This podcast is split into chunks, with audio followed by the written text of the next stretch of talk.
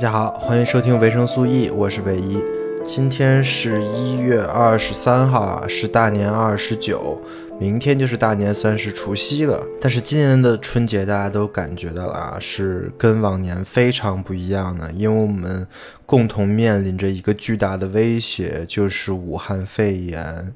这个事，我想听我播客的朋友们肯定都知道呀。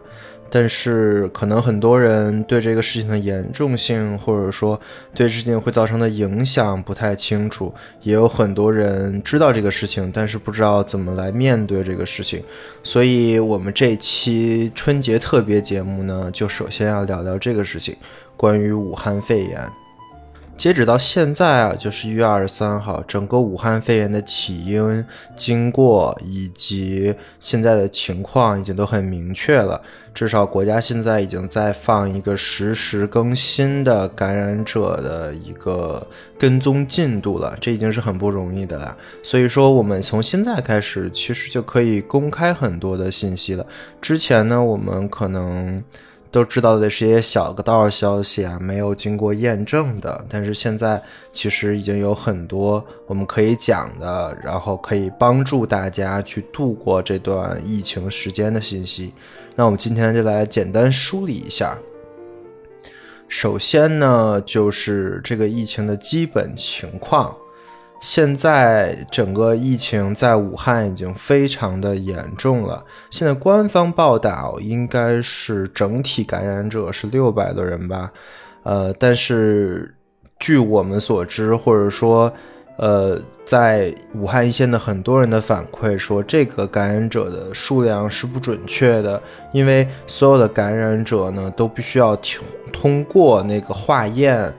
才能确认他是不是真的，或者说是一定的感染了那个武汉肺炎。但这个化验就是有一个问题了，我们现在化验的场所、化验的材料以及呃化验的人员都是很不足的，这就导致了咱们已经有五百多个或者六百个确诊的，但是有大批的没有确诊的。但是依然在医院，或者说已经肯定是得这个肺炎的人啊，呃，现在情况是武汉的医院已经都是爆满的情况。那么你可以想象一下，具体有多少人或者有多少潜在的人是受到这个疫情的威胁的？真的很多，而且绝对不止咱们报那么多数。而且我也很理解啊，这绝对不是故意隐瞒。而是真的是你就只能统计这么多，而我们的政府也知道这个事情，也确认了、了解了这个事情的严重程度，所以他才开始进行了封城。从今天开始，武汉应该是一个不许进、不许出的状态了。还有湖北周边的黄冈、天门以及赤壁，应该也都是这样的状态了。我预计啊，未来应该会扩散到整个湖北的主要县市，都会是一个封城的状态。当然，也不只是湖北啊，现在浙江、广州，大家都是一级戒备状态啊，都开始严格排查近期在武汉经过的，或者说从武汉回来的当地的居民。这个很好啊，是一个所有人都意识到了，就至少是在政府里面工作的各个省部级的领导们都意识到了这个问题的严重性，已经开始严防死守了。这个非常好，但是具体的效果是什么样的，我们还可以要继续看事情的进展。而且也不只是中国啊，其实世界。各地的国家跟媒体对这个事情都非常重视啊，就比如说前两天在澳大利亚发现了一例，然后呢，澳大利亚当时一个小时之内就派着全副武装的呃医医护人员就过去了，直接把他给接走了。就是大家都对这个事情非常的重视，所以我刚才说的这些事实，大家可以记一下，然后用来劝说。呃，对这个事情还不是那么重视的小伙伴，一定要做好防御措施。好的，这就是这个病现在大概的情况。呃，那它到底是一个什么样的病呢？或者说，怎么来判断自己得没得这个病呢？其实很简单啊，它其实就是一个类似于，呃，感冒或者说类似于流感的症状。有很多的人其实并没有发热啊，他只是觉得浑身难受，或者说食欲不振。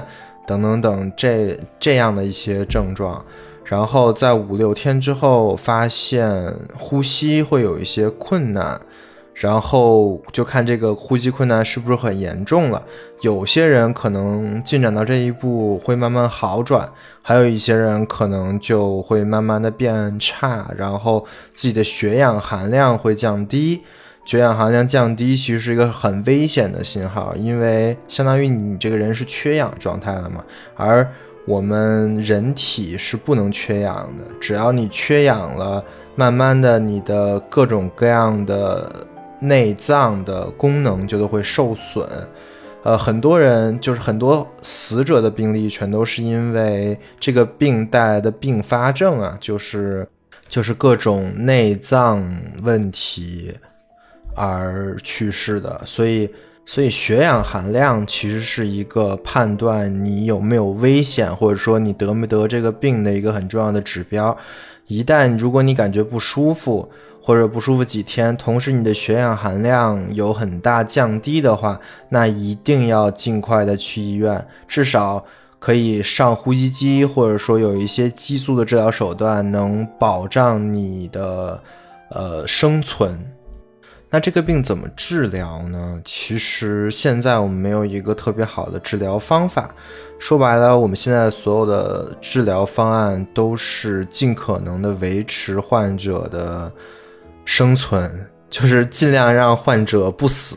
只要患者不死呢，患者的免疫系统就可以及时的去跟病毒确认，然后呃分泌出抗体。这个抗体就可以清除病毒，这就是现在的治疗方法了，就是拖，就是只要人不死，那么人最终就可以干掉这个病毒，还是靠我们自身的免疫力，就是没有特效药可以治嘛。但是这完全不意味着这个病可能就会一定会死人还是怎么样的。事实上，有很多患者已经是被治愈了，然后这个死亡率是可控的，也就是说我们。每个人的免疫力都是足够我们去战胜这个病毒的，而且呢，呃，听我播客的应该我说过我的用户画像，十八到三十六岁之间。那么我相信这个年龄段的年轻人们呢，自己的免疫力都是很强的，所以我希望大家也要相信自己，这个病不可怕，每个人都能撑过去的。而且有很多年轻人只是一些轻微的发病之后，就还没有到更严重的阶段，他就好了，你知道吧？所以说，呃，他没完全没有 SARS 那么的可怕，那么的致命。呃，从这一点而言，它是很温和的。但是它虽然没有那么高的致病性，但是它的团。传染性是远比 SARS 要强的，为什么呢？也很简单啊，因为它温和了嘛。所以有很多人呢，就虽然自己有一些症状，但是他不认为自己得了这个病，或者说也不认为自己应该去医院治疗，也不认为自己应该会被隔离，他们就变成了一个传染源。同时呢，这个病的潜伏期还长。呃，潜伏期的中位数应该是在九天，就是一个半星期啊。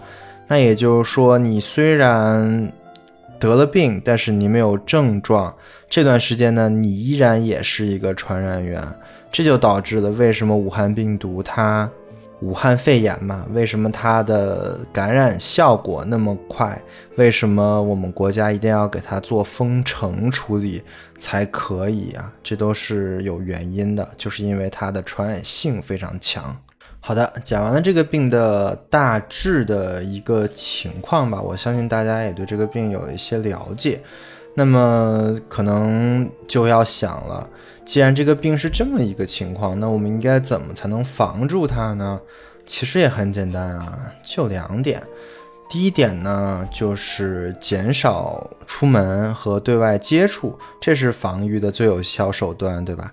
你看，像我，我已经打算在家宅八天了，要不然我也不会录这个特别节目，然后来讲一下我这八天之之后要干什么，对吧？呃，所以说，我认为这也是个好机会啊，可以让大家静下心来看看书什么的，真的，真的减少出门和对外接触，这个肯定最安全，对吧？呃，这是一点。另外呢，如果你一定要出门的话，请一定记着戴口罩。如果你有条件的话，也要戴那个护目镜。但是如果你有眼镜的话呢，也可以，因为眼镜也可以防一下。为什么戴护目镜？我们说一下，就是我们有一个院士嘛，去武汉疫区去检测，结果就是说可防可治的那个嘛，然后他自己得上了。呃，后来他自己分析呢，就说是。可能是因为患者的飞沫溅到了他的眼睛里，因为他首先发现的是有轻微的眼结膜炎，之后才演变成肺炎的，所以说他认为是这个原因啊，我觉得也很有道理。所以说，呃，现在如果大家没买护目镜的话，可以去考虑一下。那如果戴眼镜的话，其实也是一种防御啊。当然，戴口罩就更不用说了，毕竟这个是通过飞沫跟空气传播，对吧？所以说，只要你离着患者很近的话，如果你没戴口罩，你就一定有可能是会被传染上。呃，所以任何公共场合都要戴口罩啊！你看，武汉的政府已经发了禁令了，就是说，如如果在公共场合你不戴口罩啊，你甚至可能会被抓起来。这是在武汉，我认为在其他地儿也都一样，因为这个疫情扩散很快嘛，到处都有病例了，所以建议大家在所有的公共场合都佩戴口罩。这是第二点。第三点呢，就是近期要给家里做一些卫生工作和消毒吧，尤其是在厕所跟外界有可能接触的地方啊，还有自己的衣物也一定要勤洗。对了，再说一下这个病毒的一个情况，它对两个东西是不耐受的，一个是五十四度还是五十七度以上的高温，其实也不是很高温啊，其实就是咱们一般喝的热水那个温度，对吧？啊，在那个温度，它只能坚持不到三十分钟。还有呢，就是在七十五度以上的乙醇啊，或者类似消毒液的里面。呃，也就是说，我们在家里做的勤洗手、勤换衣服、勤洗衣服都是很有效的，是很有效，能帮我们去隔绝跟这个病毒的相关的。尤其是如果家里说有烘干机呀，还是什么东西啊？因为想那个东西肯定不止五十多度嘛，然后它只要烘一个小时，那么我建议大家就。直接使用烘干机，这样的话确实杀菌跟杀毒效果会非常的好啊。另外，我前两天看过一个关于 SARS 的一个纪录片啊，现在也在 Netflix 上可以看，好像现在看的人特别多。呃，我建议大家也去看一看。然后我大概讲一下里面，就是在二零零三年的时候，香港那边是怎么感染的那个。它其实是这样的，就是他们有一栋楼，那栋楼的下水管道啊什么的是年久失修了，然后那栋楼有一个人得了 SARS，但是那个人还腹泻了，然后就是病毒就进入了那个下水管道嘛，然后就通过下水管道跟排气道的等等等的一些。呃，因为年久失修嘛，可能就会有一些问题，就导致了整个楼一共三百多人都感染了。所以，如果想防止这个东西的话，我建议大家对厕所也有一个很严、很严谨的消毒的措施吧。尤其是可以买一些那些，呃，给马桶里放的那个消毒的丸啊什么的。呃，可以放进去，这样可以最大的减少这种情况的发生。但是我觉得这种情况发生的概率应该也会很小啊。我觉得不，我我也不是很担心这种情况。总之，以上就是我们能做到的一些防护措施了。呃，其实最重要的是呢，就是别紧张。你想，你已经通过听我这个播客了解了这么多的信息了，包括它可能怎么传播，它对什么东西不耐受，你都知道。那其实只要你做好相关的准备，那你的传染概率是很低的。而且就算被传染了，你刚才也听到了，对吧？就是它不是特别的致命，所以说。就算被传染了，只要你有信念，你对你自己的免疫系统有信心的话，其实也不是特别严重啊。撑下去的难度呢也不大，可能就是有几天感觉很难受，就跟流感一样，可能就没事儿了。呃，所以说千万不要过度恐慌啊，不要说一些什么特别。令人恐怖的事情其实没有那么恐怖，只要重视起来，把该做的事情都做了，就没有问题。但是啊，如果说你已经有一些什么感冒的症状，或者说有一些发烧等等等这类的情况呢，我觉得还是自己心里有点数，自己好好想一想，到底接没接触过。有可能会被感染的情况，同时也是为了你的亲人跟你自己负责呀。如果你一旦有相关的症状或者类似我刚才描述的那些情况的话，我建议呢还是做一些自我隔离。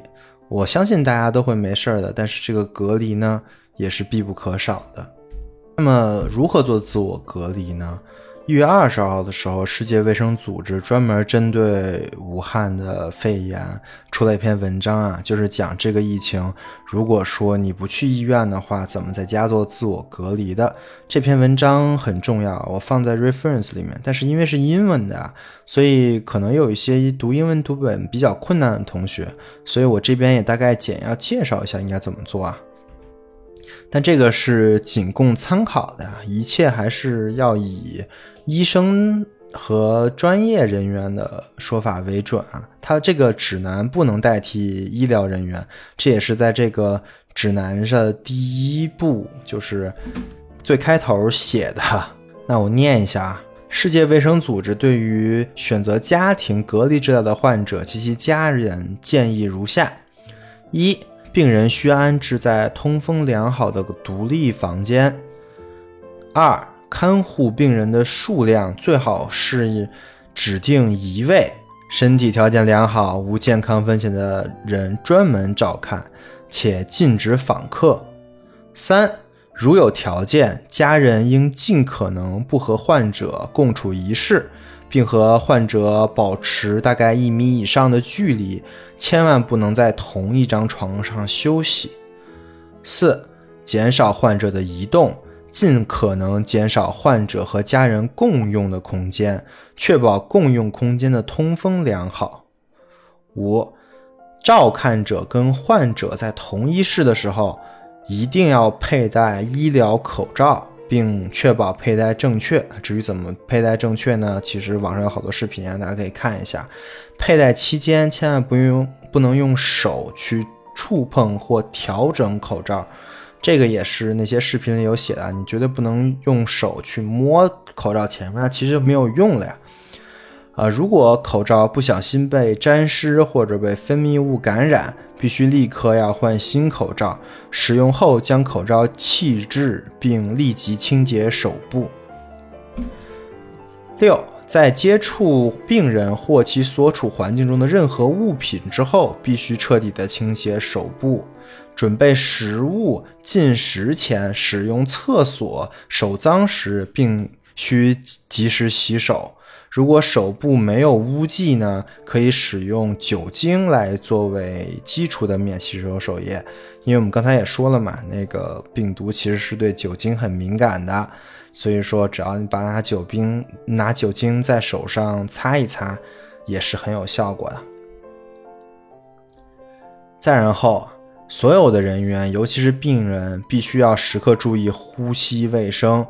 就是在咳嗽跟打喷嚏的时候，一定要捂住口鼻，要使用医疗口罩、一般口罩、纸巾或自己的手肘都需要都可以用啊。然后就就捂住口鼻就行了。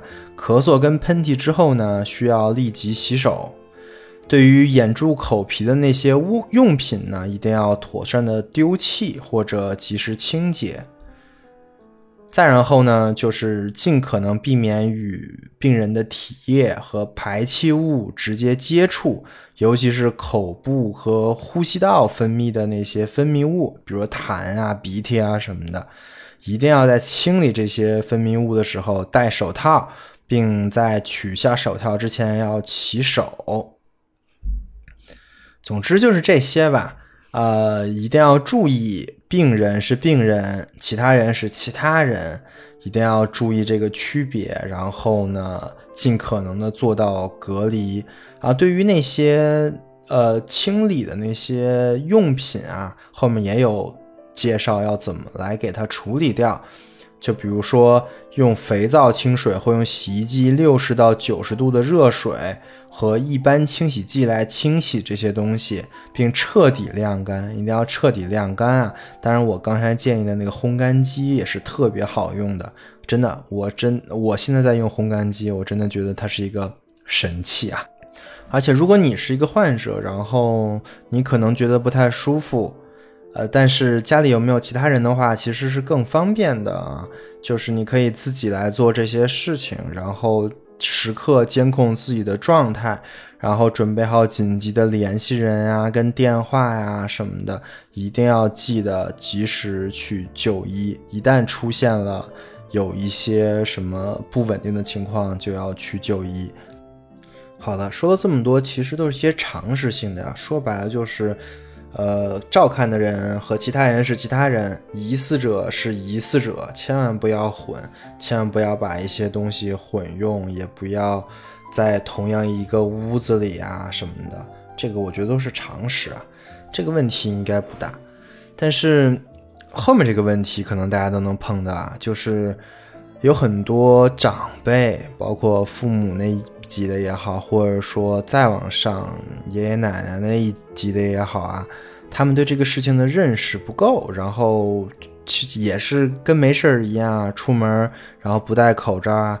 我看过很多这样的，因为我在群里跟大家聊天嘛，然后发现大家都非常着急，都想劝自己的长辈赶紧戴口罩，然后就想了很多办法，就感觉有一种编谣言体的方式，然后来忽悠大家戴口罩。我是觉得没有任何的必要这么做啊，因为说白了，大家都不傻，老人也不是傻子，是吧？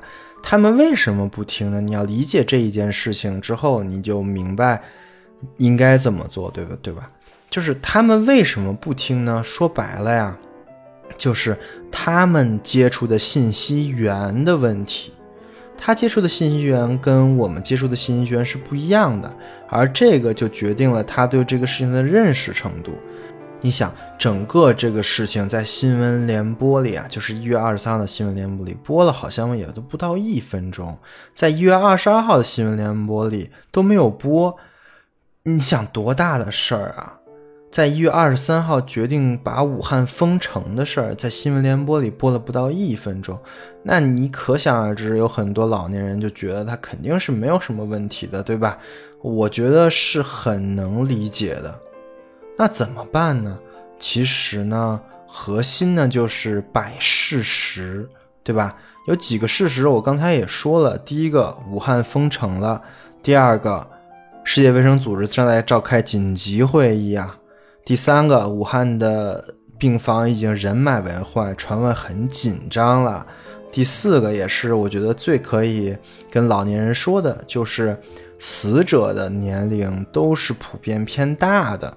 你看一下，基本都是六七十、七八十的，那说明什么呢？说明这个病呢，其实对于老年人来说是更危险的。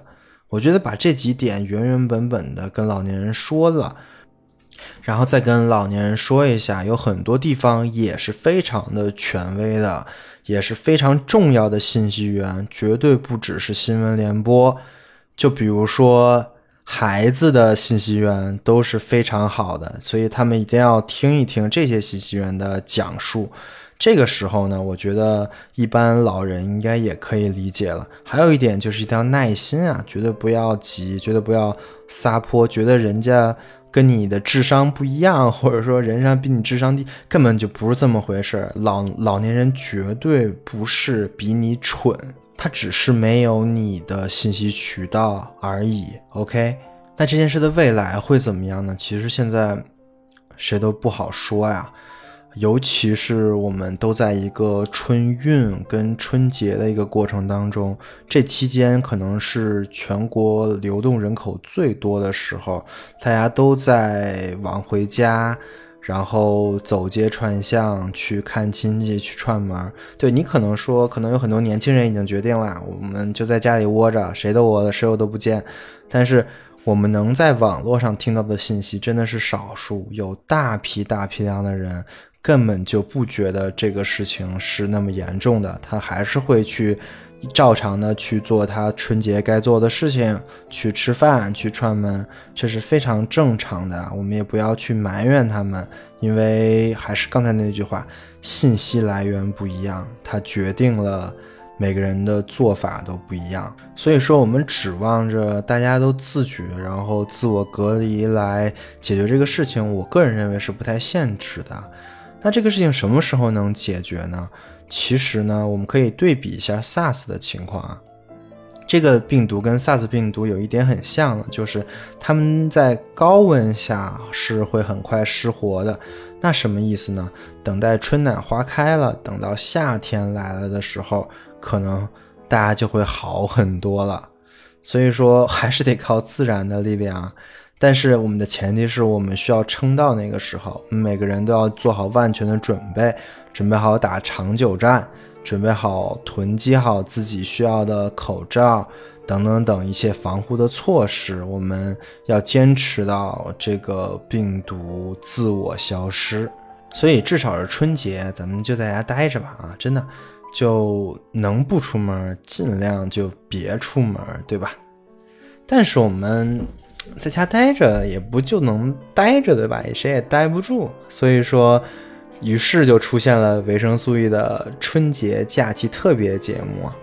呃，我们可以在 这个假期里多听一听维生素 E，或者说跟我一起呢，去把我们想读的但是没有读的，以及想做的但是没有做的事情呢，都做了。其实这个假期虽然说。很危险啊，外面，但是至少有两个好处，对吧？第一个呢，是我们已经生活在一个很加速的社会了，这个我之前也讲过。而这个假期的这个时间呢，是可以让我们体验一下慢生活的，可以让我们把我们的生活节奏降下来，因为你没有那么多事情了，你也没有办法去旅游，你也没办法去。探亲访友，那么自己就在家里做一点自己想做的事情，慢慢来度过这几天，对吧？我觉得是很好的一个体验，这是一点啊。第二点呢，就是我们可以把我们之前因为忙而有借口没有做的那些事情呢，都排上日程，都在我们春节的时候给它做掉。对于我来说呢，就是有很多的书。我之前因为忙，或者是因为还没读到，或者没有必要读，或者说还没做到那个系列就没有读。但是我知道那些书都是对我来说非常有意义或者是有帮助的呀，所以我列了一个书单，我是要在春节这期间把这些书读完，并且每一本都要做一期播客来讲清楚的。这个书单大概是这样的。首先呢是加缪的《鼠疫》，加缪的书我之前看过，我我我在存在主义那一期也说了，我看过《西西弗》跟《局外人》，但是《鼠疫》这本书我一直想看，但是没看，呃，于是这就是一个机会嘛。同时，这本书也是一个讲勇气、讲瘟疫的一本书啊。我们可以来看看加缪他是怎么描写瘟疫的，也可以从他的文字里找到和这个荒诞的世界来对抗的勇气啊。我觉得这本书是可能现在这个时间段每个人可能都需要去读一读的书啊。所以也希望大家加入我，跟我一起把这本书读完。读完《鼠疫》之后，我们可能会获得一些精神上的力量。那个时候，我们就开始要分析这个情况了。于是我有三本书需要读，一本是熊彼特的《创新发展经济学》，这本书也将作为我经济学系列的开头啊。熊彼特是一个很伟大的研究经济跟创新的大师。这本书则是熊彼特来讲什么样的体制、什么样的情况才会产生创新，才会使创业者能把自己的精力放在创新上面那本书，我觉得非常适合现在的中国来去好好反思啊。这本书之后呢，是我想读汉娜·阿伦特的两本书，一本是《人的境况》，一本是《极权主义的起源》。呃，因为武汉这个事情，大家都知道里面有很多很多这样那样的问题。那么这些问题是怎么产生的呢？其实汉娜，其实汉娜·阿伦特对人的描述，对于所谓平庸之恶的描述，对于所谓这种流程机制的批判，是非常值得我们去读的。这两本书也是很符合现在情况的。所以也建议大家来一起读一读，呃，读完这些东西，我们大概就可以了解到关于现有情况的一些分析了。那么，对于现在这个就这场疫情中的一些道德困境的分析，可能很多人也很感兴趣。就比如说，在武汉的人到底应该逃出来啊，或者说，呃，我们应不应该谴责那些从武汉离开的人啊？啊，像这些事情呢，我觉得还有几本书可以来读一读，比如说罗尔斯的《正义论》，以及对正义论的批判，就是诺奇克的《无政府国家与乌托邦》。这两本书是站在两个完全不同的视角来分析政治哲学跟道德哲学的，所以我认为非常的。对，对我们理解现在这个情况和面对瘟疫的人类的道德困境是非常有帮助的。这就是我整个的一个计划了，大概就是这么几本书，我每一本书都会做一期内容来好好讲一讲它，同时也是为我自己梳理一下这本书的一个梗概。我不知道我能不能搞定啊，因为这些书，尤其是《正义论》，巨长啊。就是 确实不是说说看完就能看完的，但是尽量吧，毕竟有这么长的时间，我可以好好使用这些时间来做这些我认为真正有意义的事情。这几本书的连接我会放在我的小程序下载专区里面，然后大家可以去搜一下，可以直接，如果你感兴趣的话，可以每天按照我的脚步跟我的记录来一起。来完成阅读这些书的事情，真的是很有意义，而且我相信读完之后，它绝对不会辜负你这一整个下期的时间。好的，以上就是本期维生素 E 特别节目的主要内容，也希望你能继续关注维生素 E 过年读书计划的接下来的节目。感谢收听，我们下期再见。